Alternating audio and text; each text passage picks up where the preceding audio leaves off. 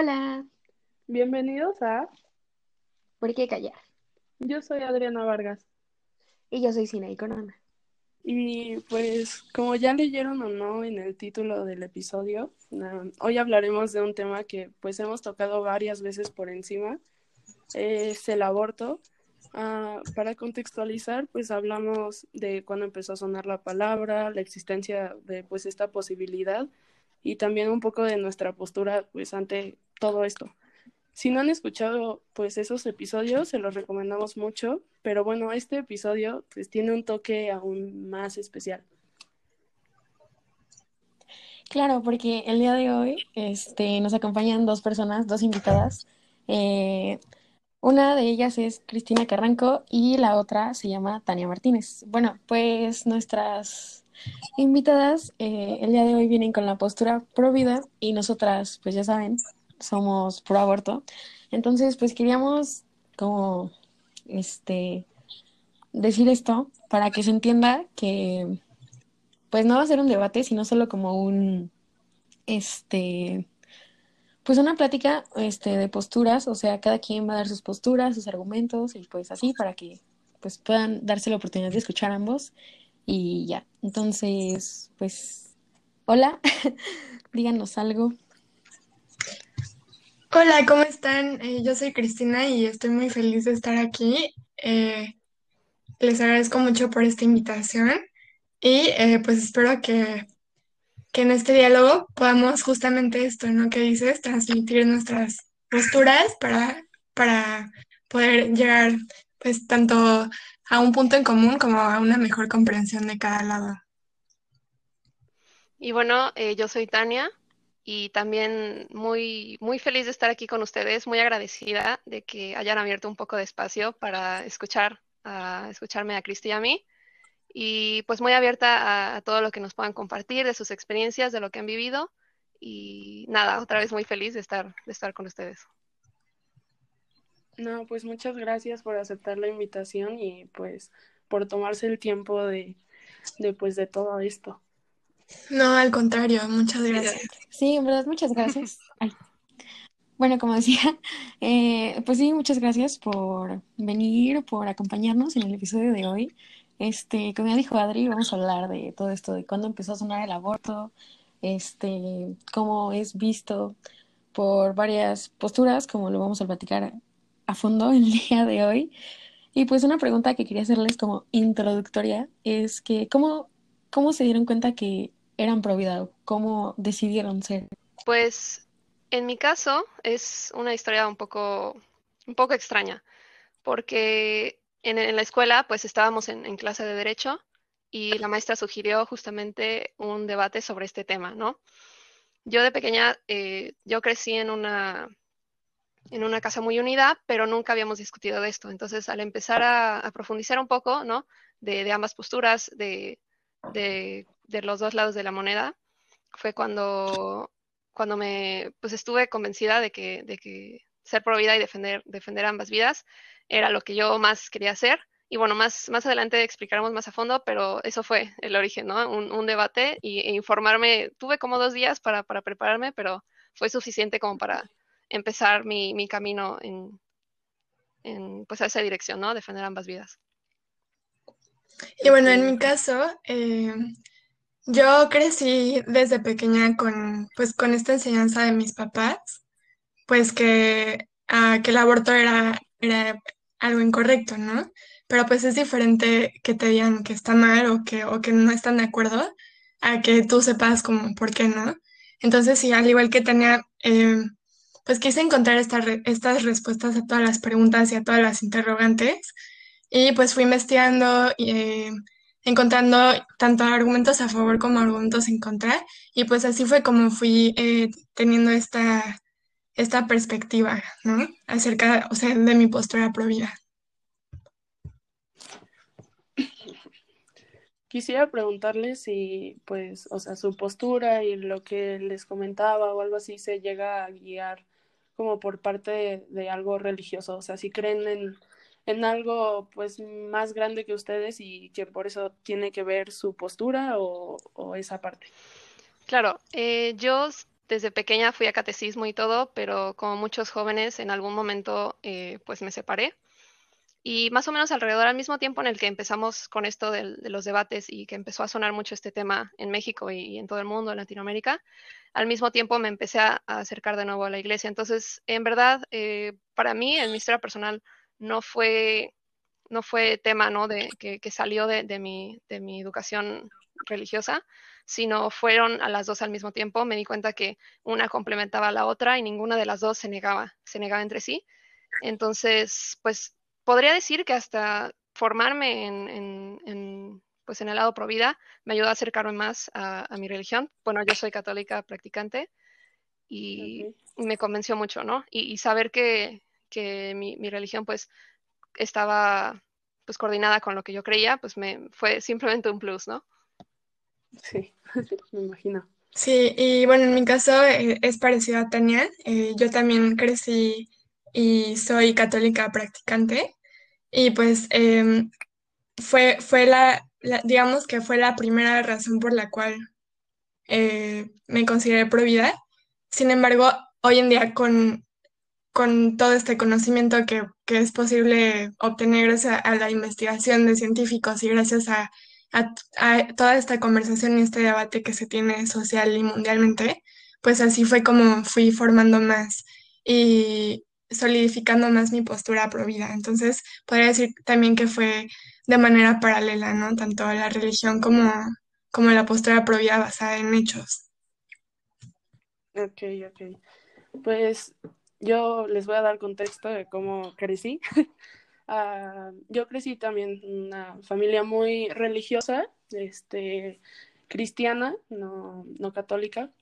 Este, y pues también me inculcaron varias ideas, o sea, como del aborto, de, de pues toda esta situación, de pues todos los movimientos que hablamos en este podcast.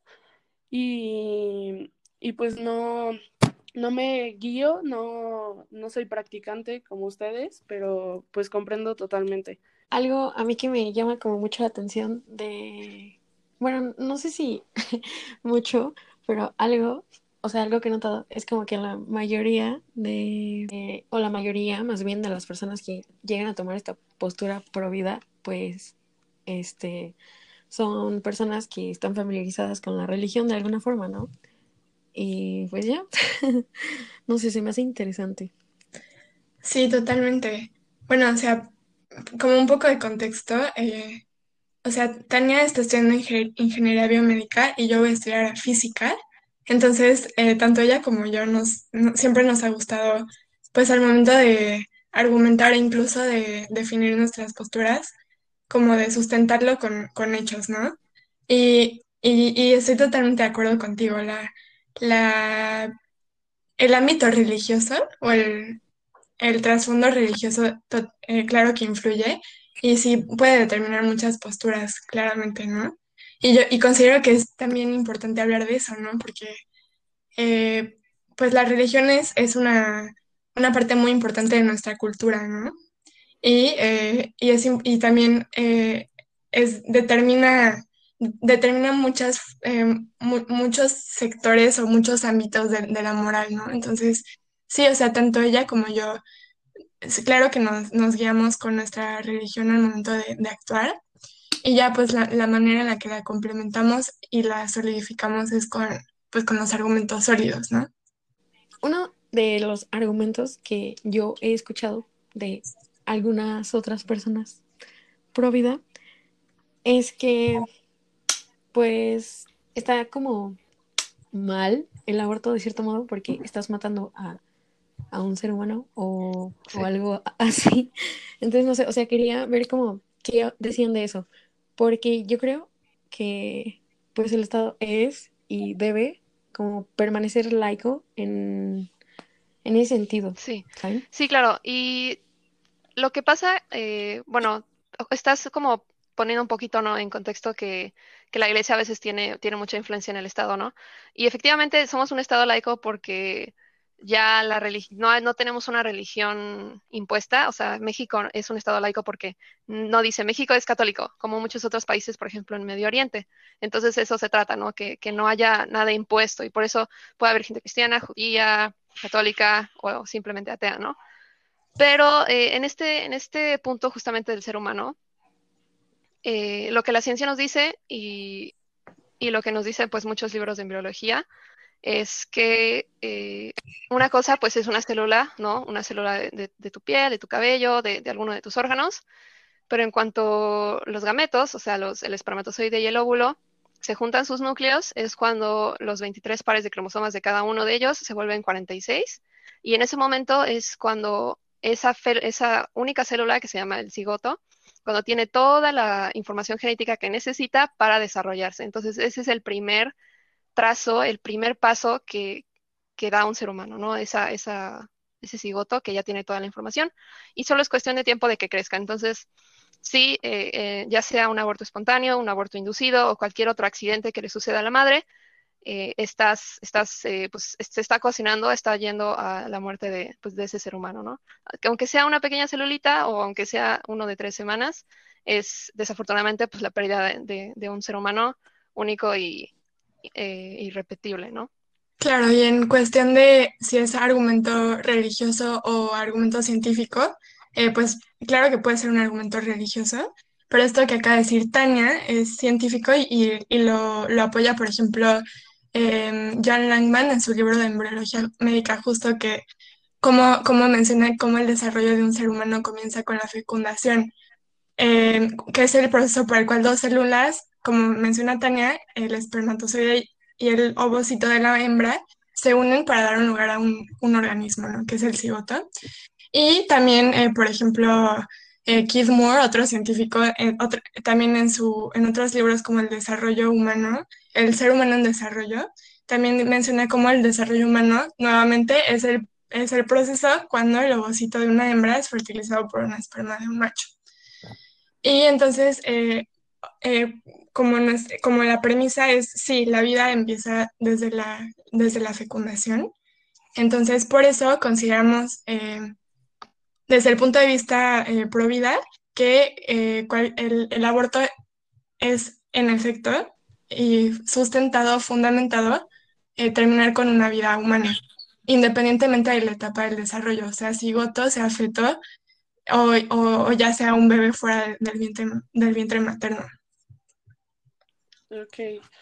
Quisiera preguntarles, o sea, si su postura ante el aborto es igual en, en todos los casos, porque pues no todas las mujeres vivimos la misma realidad y, o sea, por ejemplo, no sé qué opinen de, del aborto en caso de violación. Claro, claro. Eh, pues sí, es un tema muy, muy delicado porque no estamos hablando nada más de de algo que no podemos ver, que, que, sería en este caso pues el embrión, sino es, tenemos una mujer frente a nosotros que sufrió una, pues, un acto de violencia terrible, de los peores que le puede pasar a una mujer, en especial a una, a una menor de edad, ¿no? Y bueno, primero que nada, eh, esta, mujer o esta niña, esta chica, necesita acompañamiento, ¿no? Eh, no sé si alguna de nosotras o alguna de las personas que estén escuchando eh, haya conocido o, o haya mismo sufrido pues este, este acto atroz, horrible, pero es realmente muy desesperanzador saber que eh, alguien puede hacerte este daño, ¿no? Pero lo que es importante recalcar es que el hijo que llega a ser concebido, que el porcentaje es relativamente bajo, en algunos países es del 5%, en otros es del 10, 15, ¿no? Es, es bajo el porcentaje de, de embarazos por violación. Eh, este hijo no tiene, eh, no tiene que sufrir la pena que el padre sí, ¿no? Estamos de acuerdo que el padre es el que debe ser encarcelado, el padre es el que no debe tener derecho de ver a su hijo, de ver a la madre, no debe de tener la justicia que merece, ¿no? Que, que el Estado nos puede, puede, proteger a la madre, ¿no? Y eh, algo que me gusta pensar es que esta chica, esta mujer, no tuvo eh, la oportunidad de decidir este acto, ¿no? Ella no consintió, ella no quiso, ella no quiso estar ahí en ese acto, ¿no? pero ella tiene la oportunidad de darle la, elección a su hijo de decidir qué quiere estudiar, de decidir cuál es su comida favorita, cuál es su color favorito, de decidir con quién quiere ser amigo. Y eso es lo importante, ¿no? Que la mujer no se sienta arrinconada a sufrir violencia dentro de su propio útero por la violencia que le ocasionó a otra persona. Totalmente de acuerdo. Y por ejemplo, em, eh, no sé si estén familiarizadas con la, con la Asociación Planned Parenthood de Estados Unidos, que es una red de clínicas abortistas.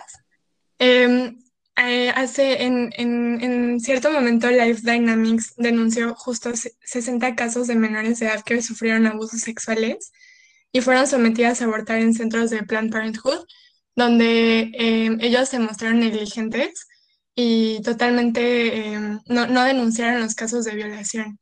Entonces nuestra postura como, eh, como al momento de, no estar de acuerdo con un, con un aborto por violaciones, número uno, porque estás permitiendo que los abusos sexuales puedan continuar y que no haya evidencia de que, de que hubo un violador, por lo tanto es, es mucho más difícil que se pueda eh, realizar el proceso jurídico adecuado. Y número dos, estás permitiendo que, que justo los, los, violadores y los abusadores sexuales puedan permitir, puedan continuar eh, eh, realizando estos actos atroces, como lo mencionó Tania, sin que sin que, sin que, y que, claro que obviamente cada vez que, que, que, que, una mujer es víctima de un abuso sexual, es una experiencia que nadie debería de pasar y que cada vez se debería de erradicar más hasta que se hasta que el número de, de abusos sexuales a, menores y a mujeres en general sea cero.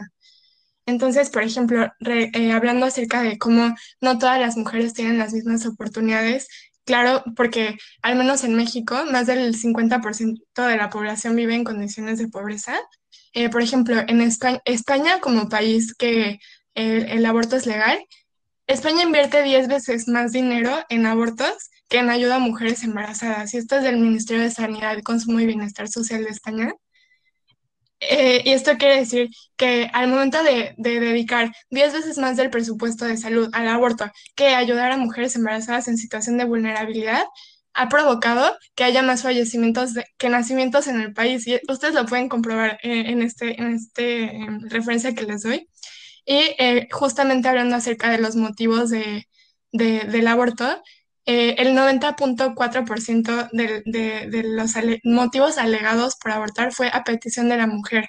Y eh, los motivos de abuso sexual y riesgos de graves anomalías en el feto ocupan los últimos lugares en la, de la lista. Y también el Good Hair Institute, eh, que es otro, otro, otro centro, otra asociación pro aborto, muestra cómo em, el, el porcentaje de abortos por víctima de violación o por un, una embarazo de, como resultado de incesto son del 1.5%.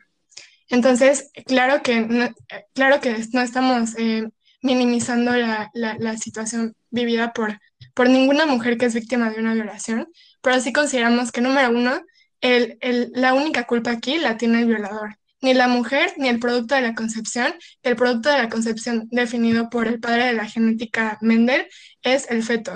Y como ya, ya, ya, les, ya, ya platicamos, pues claro que tiene vida. Entonces aquí el, único que tiene culpa es el violador y el único que debería de, recibir una sentencia y un castigo es el violador, ni, ni, la, ni la mujer que tenga que pasar por el proceso del aborto, ni el producto de la concepción que tenga que ser eh, privado de su vida. Claro, pues desde mi punto de vista de, un científico mexicano muy, muy reconocido ante la UNAM y varias universidades que se llama Antonio Lascano, dice que, pues, o sea, el aborto se hace pues hasta la semana 12 de gestación, ¿no? Y, y pues él y varios científicos han pues dicho que la placenta tiene el mismo contenido genético que el cigoto, o sea que que no es una persona en, potencia, pero bueno, o sea, puedo ponerme de su lado y también en el ámbito de, de pues las mujeres que son violentadas y que pues sufren de una consecuencia que pues ellas no tenían pues ni planeada o algo así, pues evidentemente puede que una mujer decida tener el hijo o, o no, o seguir con su embarazo o no, porque pues también creo que puede ser un recuerdo de pues toda esta violencia grave que, que vivió y pues evidentemente nadie más tiene la culpa más que el agresor, pero pues eso es lo que yo opino desde mi postura y, y así.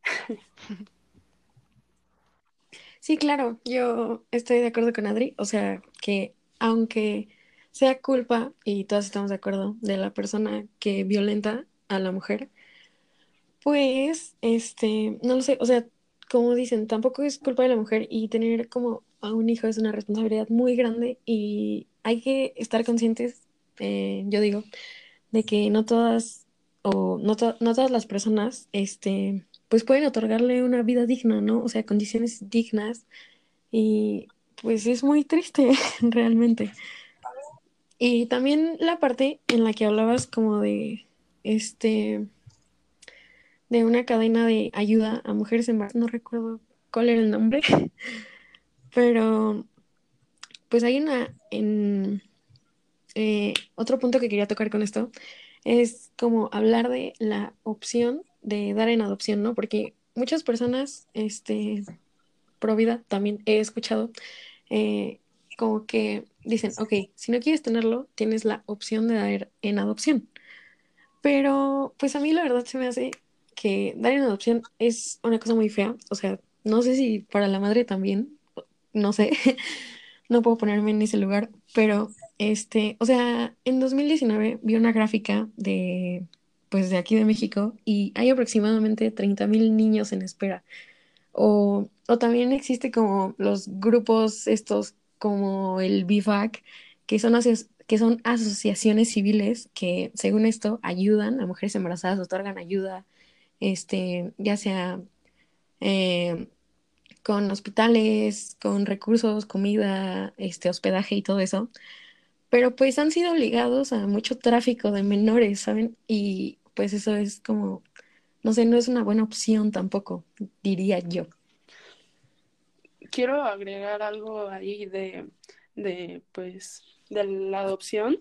O sea, la mayoría, pues como ya mencionó Sina, de los pro vida son religiosos, ¿no? Y, y pues también está la cuestión de eh, la adopción este, homosexual, o sea, la adopción gay, este, que pues no está permitida en México todavía, ¿no? Pero, pero ¿qué pasa con, con esos padres que pues homosexuales que quieren tener un hijo, que están planeando y, y pues, o sea, que no se los permiten, o sea, ¿qué pasa con esos niños? No sé qué opinen de la adopción homosexual. Eh, bueno, primero, eh, abordando lo que dijo Sina, eh, efectivamente, bueno, ha habido un poco de, rumores sobre, sobre esta organización, por lo que la última, la última actualización que tuve fue en, nosotros estamos en Quintana Roo, en otro de los estados hubo hubo ciertas, eh, pues sí, justamente denuncias de esto. La, gobernadora dejó el caso hasta donde sé, no, según yo no, no pasó a más. Pero aquí tengo algunos nombres de, otras asociaciones, como ANSIF, Casa Cuna, CEFIM, Irma Te Ayuda, Vida que da Vida, SICA, Poder Decidir, Fundación Origen y Yoliguani. Son algunas de las organizaciones que justamente ayudan a todo esto. Una de mis mejores amigas, su, su hermana más chiquita, su hermanita, es adoptada justamente ella, ella iba a ser abordada por su mamá eh, por alguna de las situaciones de las que estamos platicando ahorita y ella buscó ayuda, se acercó y fue una adopción directa, ¿no? la bebé no cayó en manos del DIF, por ejemplo, sino que directamente llegó con ellos, ¿no? Entonces, esa niña es una luz en esa familia y esa es otra de las opciones, ¿no? Acercarse directamente con, una asociación privada que hace el, pues el puente entre la madre eh, biológica y la familia adoptiva, ¿no? En Estados Unidos se calcula que por cada familia en por cada niño en, adopción hay 36 familias en espera. Esto significa que la traba es el proceso, la traba es eh, lo que tarda el proceso. Y muchos de los testimonios que he escuchado alrededor de mí dicen que sí, efectivamente llegar a adoptar es realmente algo que te aflojera, algo que te, que te cansa, no, no te dan ganas de ir a adoptar, por, los, por las trabas. Justamente uno de mis, de mis grupos pro vida intentó meter una legislación para apoyar al DIF, para agilizar estos procesos. Desafortunadamente no pasó por una u otra cosa, pero justamente eh, eso es lo que estamos buscando, que el proceso no sea tan tardado, que los niños tengan casa, que los niños tengan hogares temporales en donde puedan llegar esperando a su casa ya, pues de toda la vida esperemos, ¿no? Y, y que estas casas sean suficientemente buenas y que de, de, dejen de haber trabas, justamente, que, las madres tengan, tengan esa información de que puede llegar a manos de alguien más. Y claro, hemos, hemos escuchado también muchas historias de reunión de, de niños, de niñas que, que, fueron, que fueron dados en adopción y que ya siendo mayores de edad pueden reencontrarse con su madre. Y muchas de esas historias fueron abortos fallidos, ¿no? Entonces, el hecho de que la madre pueda reencontrarse con su hijo, aún no conociéndolo como tal, pues el, el hijo siempre agradece el regalo de la vida que le dio la madre y pues la madre de, de, saber que hay alguien allá afuera que está haciendo el bien en, en manos de una familia, ¿no? Muy, muy apta en esto.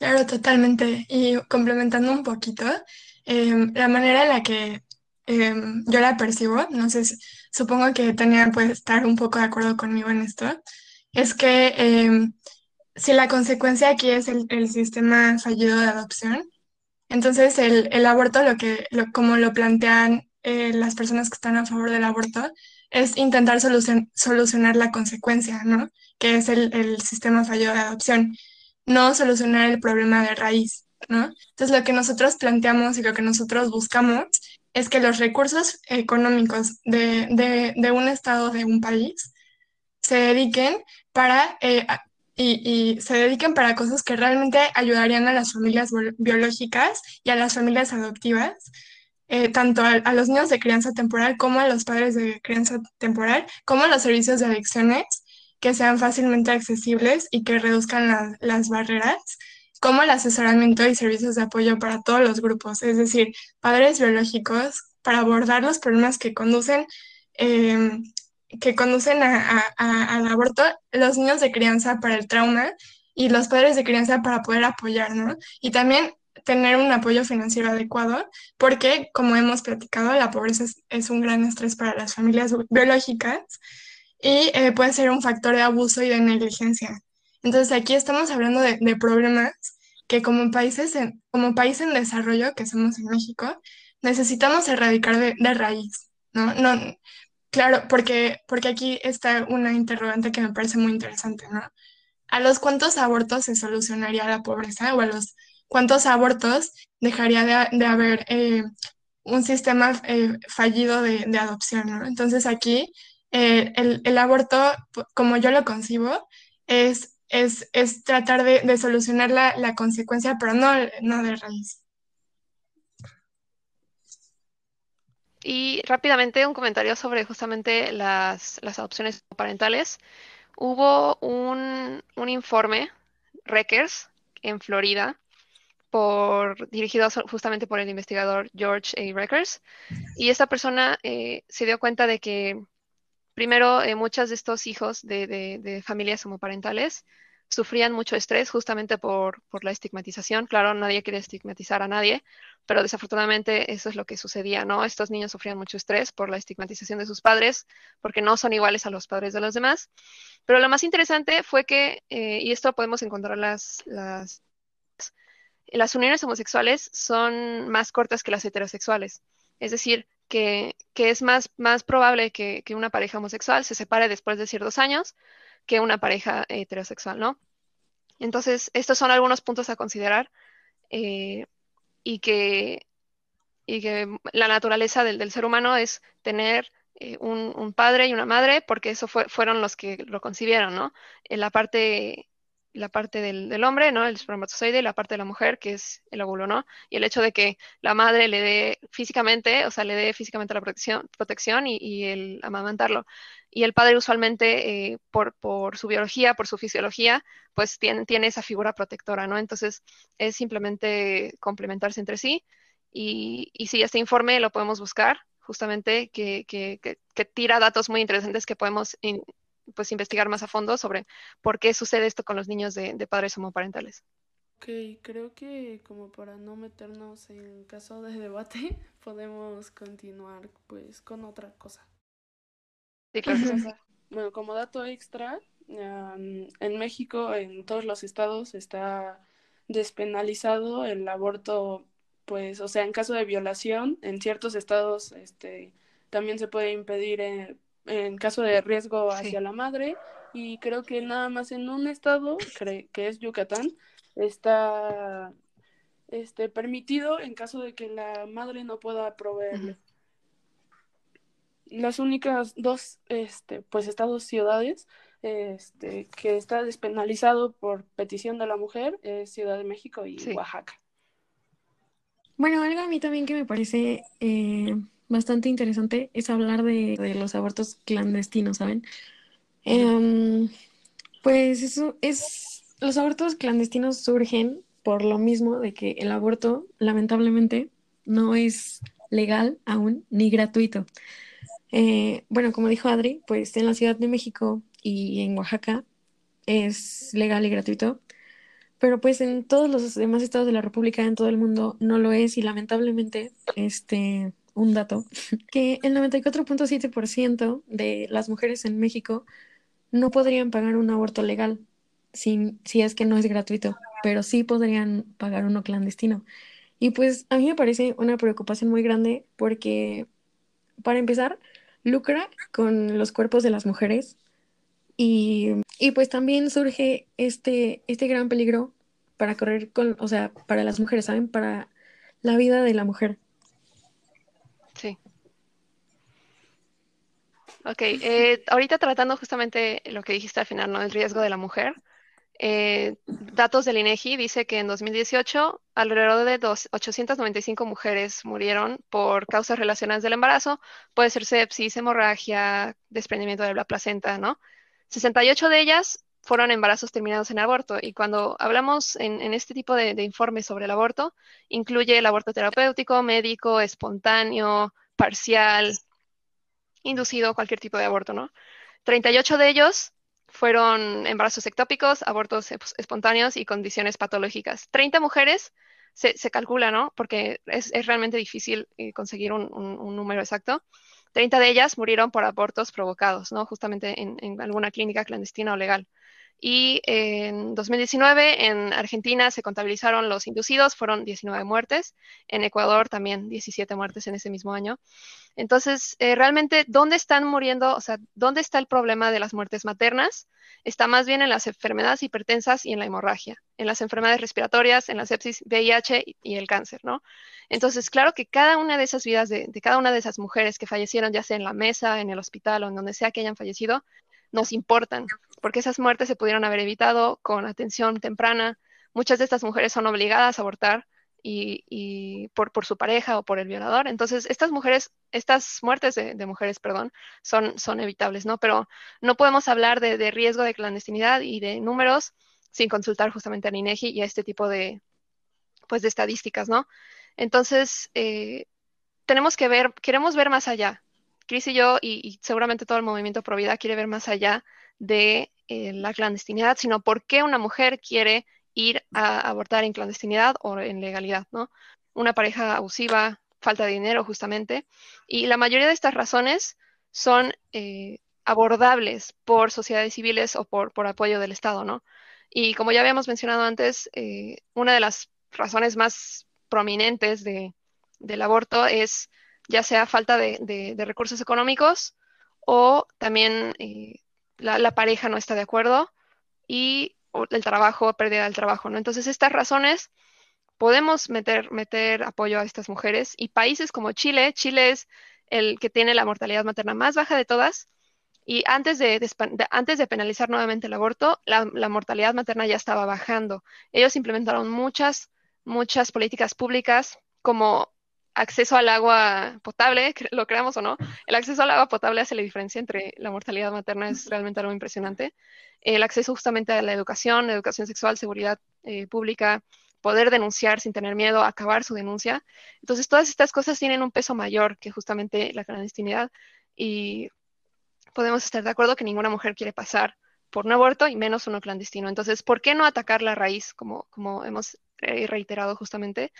Con políticas de acompañamiento y con cosas que hagan que los hombres ya no hagan esa violencia contra la mujer y que las mujeres tengan a dónde ir con sus hijos.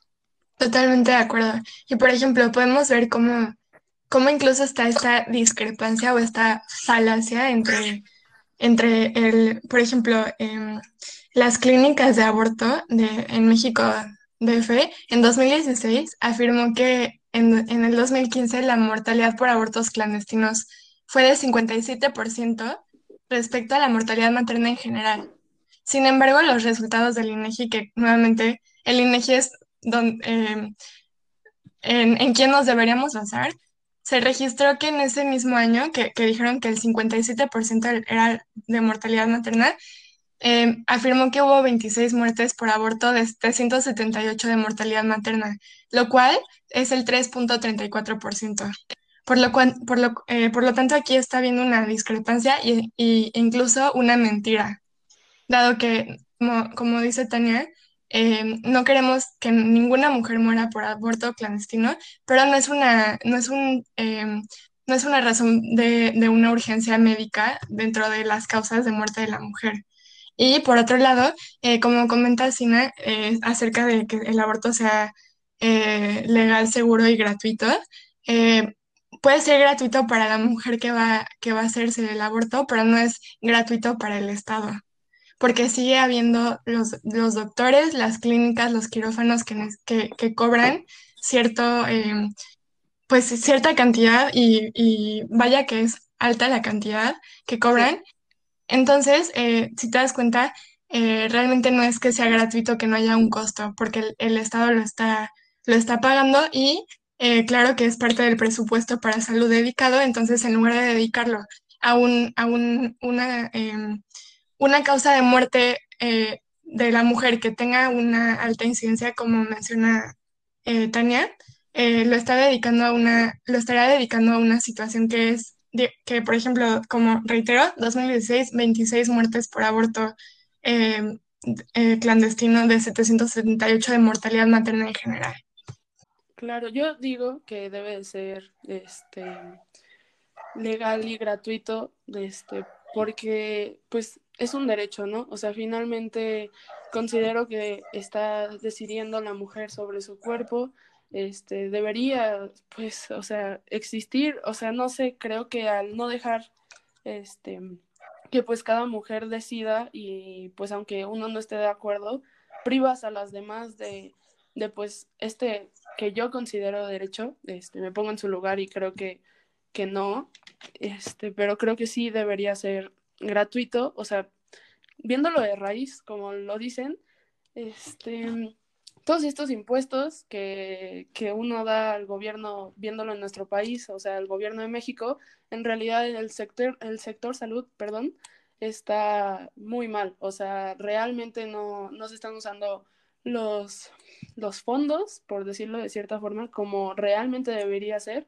pero diciendo que sí funcionara este, pues el Estado como debería de, creo que, que sí sería importante pues legalizar y darle pues esta oportunidad a la mujer de decidir. Pues bueno, eh, hablando de justamente de los eh, pues de, la utilización o, de la implementación de los impuestos y, del, del, dinero de, del, del, pueblo en, en, la salud, justamente Chile, eh, el, ellos empezaron a, a hacer políticas de diferentes al aborto, de hecho empezaron a bajar la mortalidad antes de penalizarlo nuevamente. Esto, o sea, esto se traduce a que ellos realmente lograron implementar buenas políticas y algunas de ellas son provisión y acceso a métodos anticonceptivos. Previniendo los embarazos se prevén muchos abortos. También eh, hicieron programas de apoyo para embarazos vulnerables en riesgo de aborto, espontáneo o, inducido, y con apoyo de la sociedad civil y también implementaron, o sea, invirtieron en equipos obstétricos para que cualquier mujer que tenga una emergencia obstétrica, ya sea un aborto inducido, un aborto espontáneo o cualquier otra complicación que puede, que puede tener, preeclampsia, todos esos, preeclampsia, todos esos problemas, pues estaban ahí listos para apoyar, ¿no? Y de hecho, eh, cuando, cuando cambiaron la legislación para penalizarlo, ya la, la, la curva estaba de bajada. Y de hecho, ahorita mueren menos de una mujer por cada mil. O sea, ellos lograron reducir la mortalidad materna a punto 36 punto 39, perdón, en 2009, con estas políticas, ¿no? Y ahorita, Cristi, espero que, que aquí me, me, apoyes con, con el tema de, de, la, de, la, autonomía. Sí, totalmente. Eh, eh, acerca de, lo que mencionabas eh, sobre, sobre el derecho, eh, pues podríamos, sí me parece muy interesante que abordemos este, este tema de la autonomía corporal, ¿no? Porque eh, eh, corríjanme si estoy mal, pero básicamente es que nadie te puede obligar a hacer con tu cuerpo lo que no quieras, ¿no? o, o, me estás faltando algo de, definición. Mm, pues se puede este, cerrar a eso. Y bueno, eh, eh, considerando esto como, como, como el fundamento por el cual es un derecho el aborto, aquí, eh, aquí faltaría, faltaría considerar que este principio de autonomía corporal es válido siempre y cuando no afecte a un tercero. Entonces, eh, podemos ver cómo los países que han legalizado el aborto, el argumento que dan para defenderlo no es el de la autonomía corporal, sino ¿Y por qué no, no es el de la autonomía corporal? Porque entra en contradicción eh, con, con, porque, porque en el derecho internacional el ser humano en gestación eh, también tiene autonomía corporal. Y, y esto lo, lo pueden eh, revisar en la Convención Americana de Derechos Humanos. Entonces, aquí es, es entra, entra en una contradicción. Claro, cualquier persona tiene, tiene tiene el derecho de hacer lo que quiera con su cuerpo siempre y cuando no afecte a alguien. Entonces, eh, por, eso estamos eh, nosotras con la postura de, que una mujer em, al momento de, abortar está privando em, del derecho a la vida, que, es un derecho del ser humano en gestación, es decir, el embrión o el feto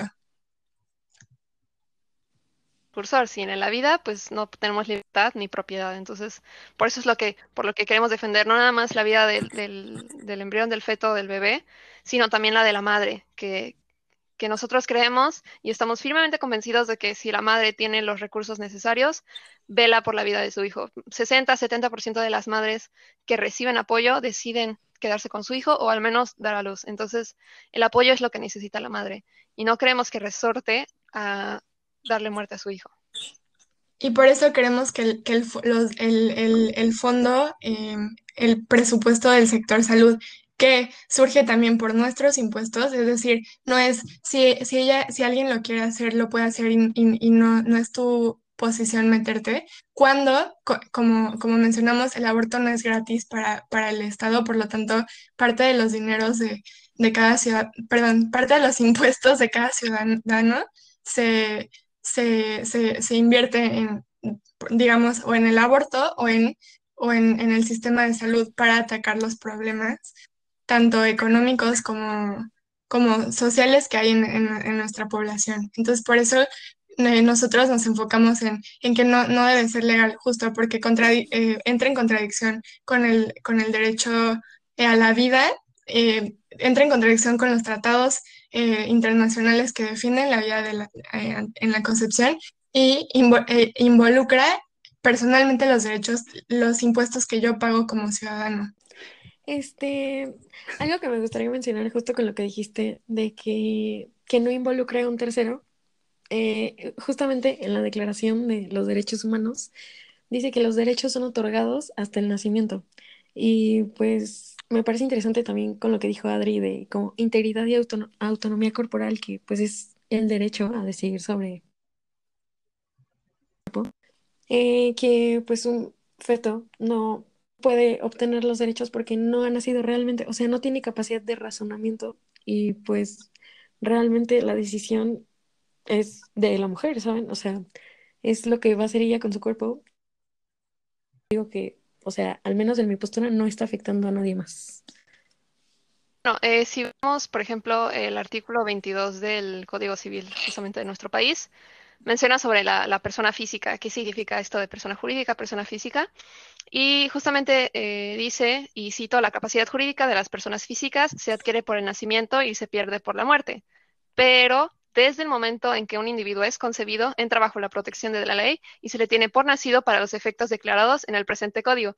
Y de hecho es bastante chistoso, esto, esto me dio un poco de risa, que un niño concebido tiene, puede ser hereditario, o sea, puede heredar las cosas de sus padres, pero en el momento en el que fallezca ese niño, ya sea dentro de la madre o, ya habiendo nacido, pierde esos, ese derecho, esa obligación de heredar.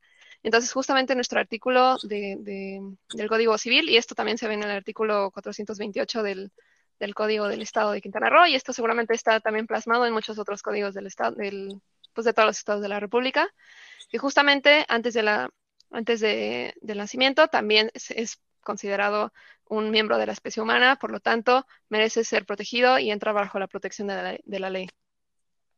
Y hablando sobre qué es el cuerpo de la madre, estoy de acuerdo que la, que la madre tiene, debe de tener derechos sobre su cuerpo, pero el, el producto de la concepción embrión, feto, cigoto, tiene una estructura de ADN distinta al de la madre, por lo tanto no es su cuerpo. Porque una, una mujer no puede tener dos corazones o cuatro brazos o cuatro piernas. Es un cuerpo separado al, cuerpo de la madre. Por lo tanto, no, no puede, eh, por lo tanto sí se considera como un tercero. Bueno, esto va un poco pues dirigido hacia ustedes, o sea, no me voy a desviar. aunque fuera, este, bueno, lo voy a ver, lo voy a decir como nos lo mencionan, aunque fuera un cuerpo externo, creo que, que pues está en el cuerpo de pues quién, de la mujer, ¿no? Entonces, pues vuelvo a la postura de pues la autonomía de pues del cuerpo de la mujer, pero bueno, también qué bien que mencionaron antes la pues la raíz de todo esto, ¿no? Este pues la educación sexual en nuestro país y pues en la mayoría está, está muy mal, ¿no? Entonces también creo que deberíamos ver, pues como dicen, qué está pasando antes de pues todas estas decisiones y, y todo este, pues estas posturas. O sea, ¿cómo, cómo, qué, qué podemos proponer en temas de educación para evitar todo esto? Ah, bueno, em, hay muchísima, muchísima desinformación, eh, simplemente empezando desde qué sucede en, una, en, una, relación sexual, ¿no? Entonces, de hecho, el, el IMSS sacó un, un, comunicado en 2013 en el que da muchas, muchas, eh, pues, propuestas y, recomendaciones a todos los estados de la República para reducir la mortalidad materna, pero más que nada para prevenir abortos, perdón, eh, embarazos no deseados, ¿no? Y entre ellos está justamente la educación y, hacer políticas públicas eh, que, apoyen a la mujer. Y muchas de estas eh, involucran al, que el, servicio médico público de esos, por ejemplo, los panfletos o ciertas pláticas, para que las mujeres no estén en la oscuridad, ¿no? No estén en la oscuridad sin, sin saber.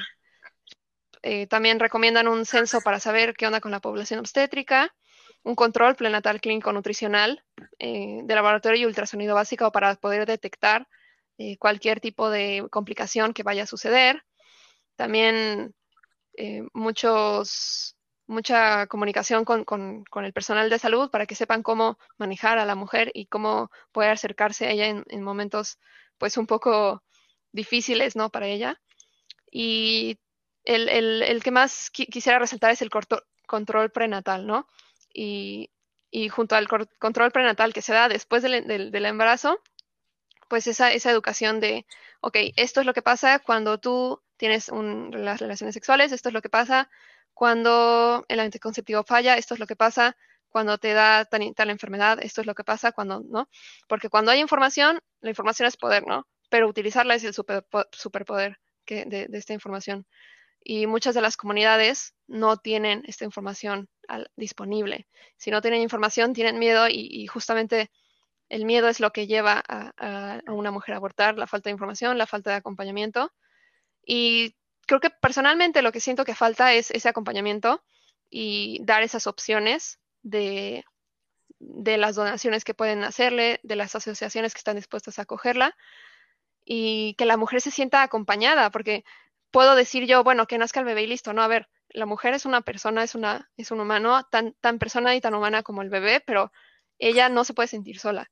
Y al momento en que la dejamos abortar o la dejamos eh, embarazada sola o la dejamos a tal o cual lugar, si no está acompañada, no importa cuánta ayuda, cuánta vida, cuánta salud tenga, esa mujer se va a sentir tan mal y tan hundida como cualquier otra situación. Entonces, ese acompañamiento y nosotros como ciudadanos, como jóvenes, acercarnos a estas instituciones, a ser voluntarios, a platicar con las chicas que, están ahí y a darles un acompañamiento, pues no hay nada más humano que, que esa relación, ¿no?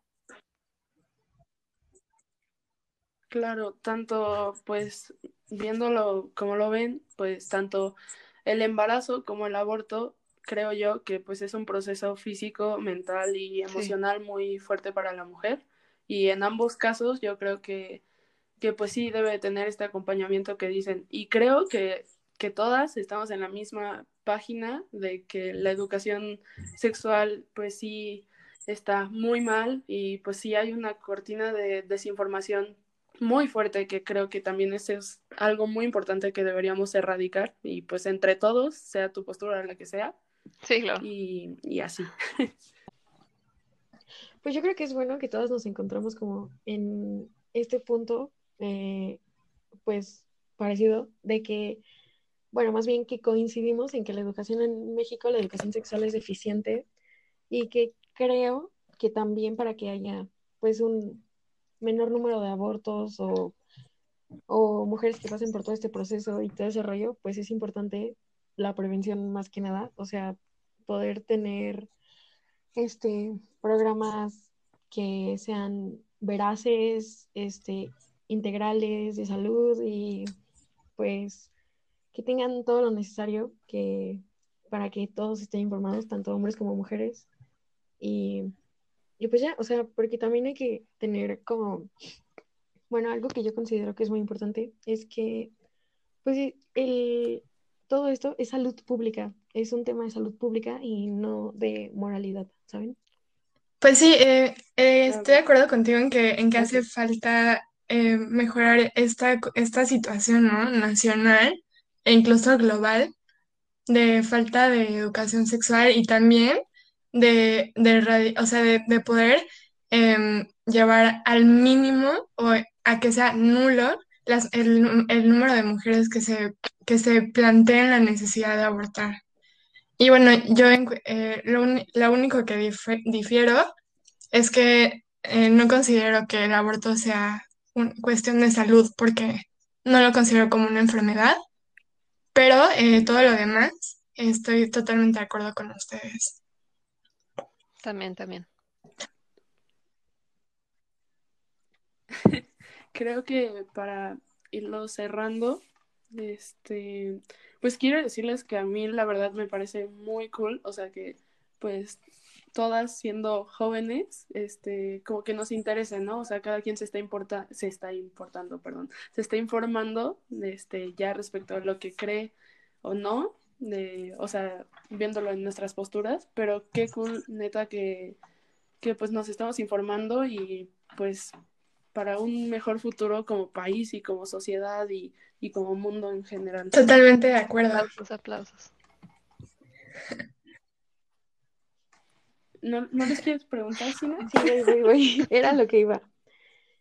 Y pues ahora sí, la pregunta final, este, algo que Adri y yo hemos platicado antes en algunos episodios, que pues tal vez nosotras no lo consideramos así, pero aún así queríamos saber su respuesta y el porqué de si ustedes se consideran feministas. Antes te quisiera regresar rápido a otra pregunta. Eh, para ustedes, eh, feminismo o ser feminista el día de hoy, ¿qué conlleva o qué significa para, para ir viendo cómo, cómo ustedes lo perciben?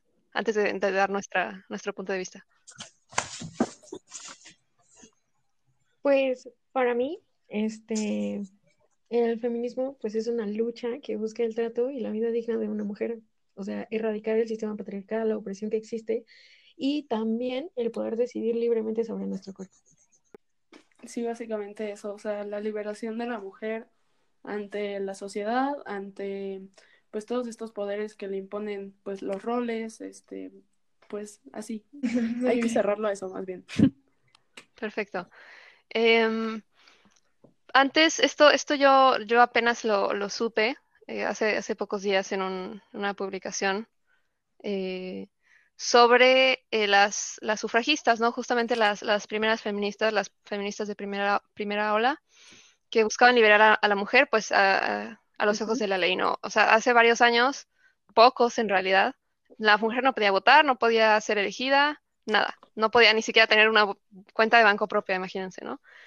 Y, me fue muy, muy sorprendente saber que ocho de las más importantes de ellas, como Elizabeth Cady, Charlotte Lotzier, también Susan B. Anthony, Medi H. Brickenhoff, perdón, nombres de otros lados.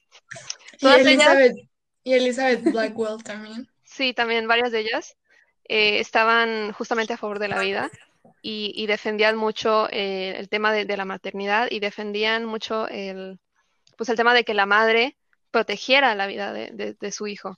Entonces se me hizo, se me hizo un dato muy interesante, ¿no? Pensar que ellas, que fueron pues las que, las que iniciaron toda, toda esta revolución, que tanto, que tanto bien le hizo, le hizo a la sociedad y, más que nada a las mujeres de hoy, que justamente querían eh, deshacerse de, este, como describen, eh, debe haber un remedio para un mal como este, según Elizabeth Cady, eh, el mal, el mal justamente del aborto. Y también muchas, de, muchas de ellas lo describen como, como, que el, como asesinato infantil, ¿no? Y ellas que vivieron de primera mano la lucha más difícil y más importante de, las mujeres de, estos siglos, pues eso es lo que, lo que proponían, ¿no? Justamente del aborto. Entonces, eh, me, identifico, me identifico mucho con, muchas de estas ideas y, más que nada la, igualdad ante la ley, que, es lo que realmente importa y, lo que ya en, en, su mayoría hemos logrado, ¿no?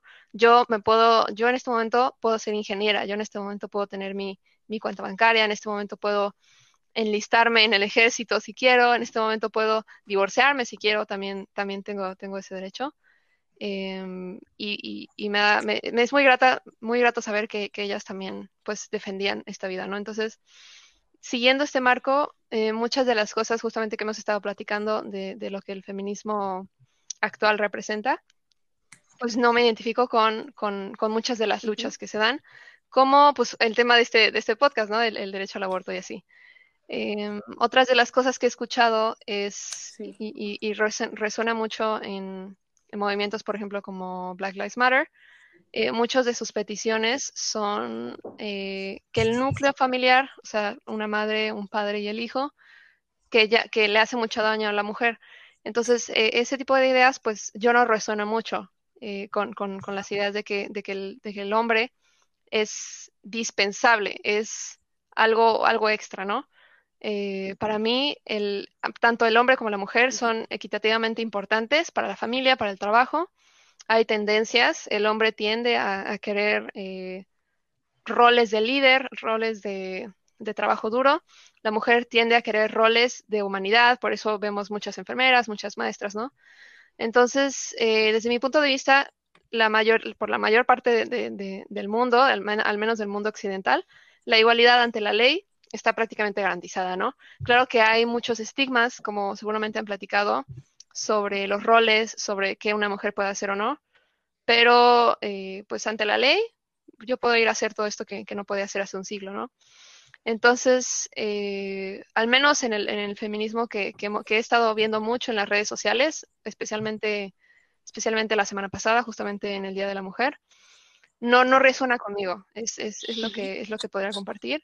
Y quisiera un feminismo que, que luche contra la violencia desde el vientre materno hasta la muerte, sea mujer, sea hombre, sea su orientación sexual, lo que quiera, lo que quiera estudiar, lo que quiera hacer, lo que le guste, y, y que no conlleve que una mujer tenga que terminar la vida de su hijo. Y bueno, en mi caso, eh, eh, comparto, comparto la perspectiva acerca de esto con Tania. Y, por ejemplo, me gustaría decir cómo eh, yo considero que la mujer debe de, o sea, claro, obviamente siempre debe, debe de tener las mismas oportunidades laborales, económicas, sociales que, que, un hombre, y en eso yo, yo estoy de acuerdo con, con, con el feminismo. Sin embargo, eh, claramente al ser prohibida no estoy de acuerdo con, el aborto porque no considero que sea benéfico de ninguna manera para la mujer.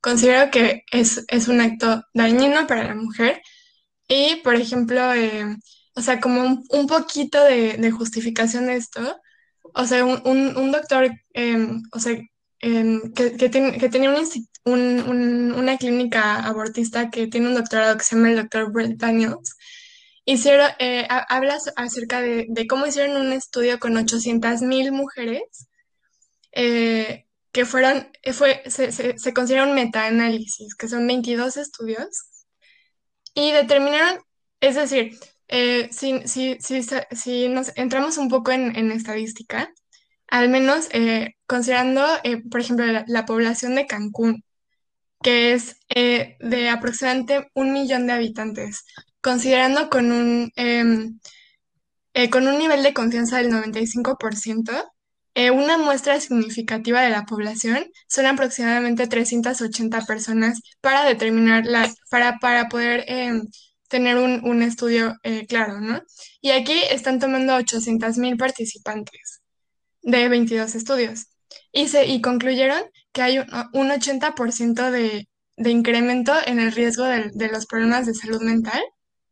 Eh, y, em, y, por ejemplo, en, en, otro caso, que es, este es otro, otro estudio de, de Aznar y Cerda, que lo pueden eh, buscar en, de 2014, que las, las mujeres que abortan, nuevamente, y coincide, eh, tienen un 81% más de probabilidades de padecer problemas mentales y eh, tienen 34% más probabilidad de sufrir problemas de ansiedad, 37% más de sufrir depresión, 110% más probabilidad de, caer en alcoholismo y 220% más probabilidad de consumir marihuana que las que no abortan. Entonces, a mí no, yo no considero esto eh, en ningún momento un empoderamiento hacia la mujer que es algo que yo busco como persona. Y bueno, em, y ya fin, en el caso de, eh, en el caso de, em, de, todo esto que platicamos acerca del feminismo, nuevamente, el, eh, por ejemplo, yo, em, a mí me, me, interesa mucho el tema de las falacias del lenguaje, que es un tema que se ve en, filosofía. Y existe una falacia que se llama la falacia ad hominem, que es una falacia que ataca directamente a la persona y no al argumento. Entonces, es decir, por ejemplo, tú no puedes opinar porque eres tal. Entonces, yo, no, yo considero que eh, siguiendo la línea de, la libertad de expresión, cualquier individuo puede expresar su opinión sobre cualquier tema. Entonces, eh, y, aquí estaría haciendo una generalización porque no, no creo que el 100% de, de las feministas consideren que que todos los individuos no pueden expresar su opinión acerca del aborto o acerca de los derechos de la mujer o acerca del Día de la Mujer, pero lo que sí he visto como una tendencia es que sí existe esta, esta mentalidad acerca de que, eh, que, que en ciertas situaciones los hombres no pueden opinar, lo cual a mí me parece una falacia lógica del lenguaje. Y eh, algo, algo que no estaría realmente solucionando el problema que, que se quiere atacar, que es que las mujeres eh, históricamente se han visto em, oprimidas por, el sexo masculino, ¿no? Y considero que, son, que, para poder llegar a, un, punto de equilibrio donde ni, ni una ni donde las mujeres no se tengan que ver oprimidas o no se sientan de ninguna forma oprimidas por los hombres eh, se necesita la contribución de los dos sexos y es y porque son complementarios para cualquier sistema social, familiar o económico. Esa es mi postura ante el feminismo. Ok. También desviándome un poco, este, tomemos en cuenta que las sufragistas em, este, sí fueron de las primeras feministas este, ya como tal nombradas feministas, pero era un movimiento de puras burguesas blancas. Entonces, también quiero recalcar eso y con esto quiero hacer una promoción para que vayan y escuchen este nuestro episodio de feminismo, ahí hablamos bastante de eso. Y qué bien. Me agradan sus posturas, es, es bueno escucharlas, es bueno que exista, como decían antes, el otro lado de la moneda y, Muchas gracias de verdad por, por esta invitación.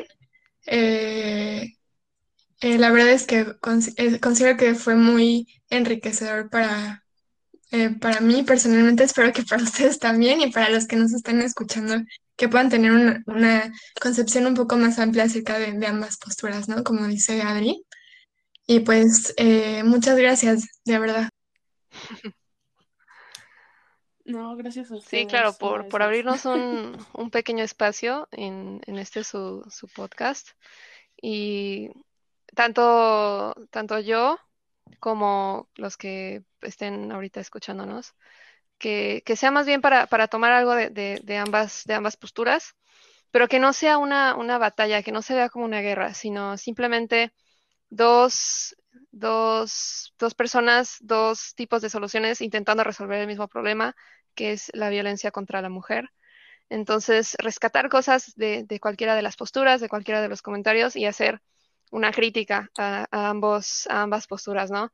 Agarrar lo mejor de una y criticar ya sea a ti mismo, a los demás, pero que, que sea un momento de, de reflexionar y de, de darle algo que, que, trabajar a nuestra mente, ¿no? Que no nos vayamos de un lado por otro por X o Y razón, por lo que te has escuchado, lo que te han enseñado, lo que hay en redes sociales, sino realmente ampliar. Y este momento de, de diálogo que a veces puede sonar incómodo, ¿no? Oye, ¿cómo voy a andar platicando con tal o cual persona? No, no, no. Todas somos personas que queremos escuchar, que queremos abrir el corazón, ¿no? Y, y, este tipo de diálogos son los que dan los pasos, los que crean puentes, los que conectan eh, manos, ¿no? Y, y no quedarnos con, con, una imagen borrosa y hasta antihumana de, de, lo que piensa la persona junto a mí. Entonces, muchas gracias nuevamente por, por habernos invitado y abrir un espacio. Y, y pues nada, disfruté mucho, mucho estos, estos minutos.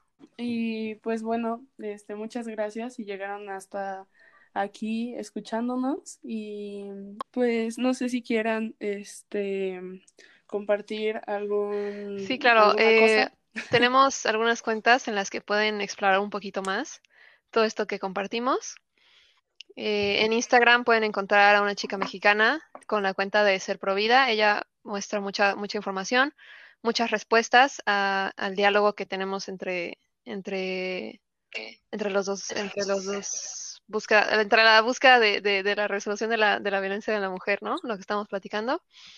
También eh, pueden encontrar arroba jubi-ac. Ellos son una, una, asociación civil que busca ayudar a mujeres y, y, educar a jóvenes sobre este tema.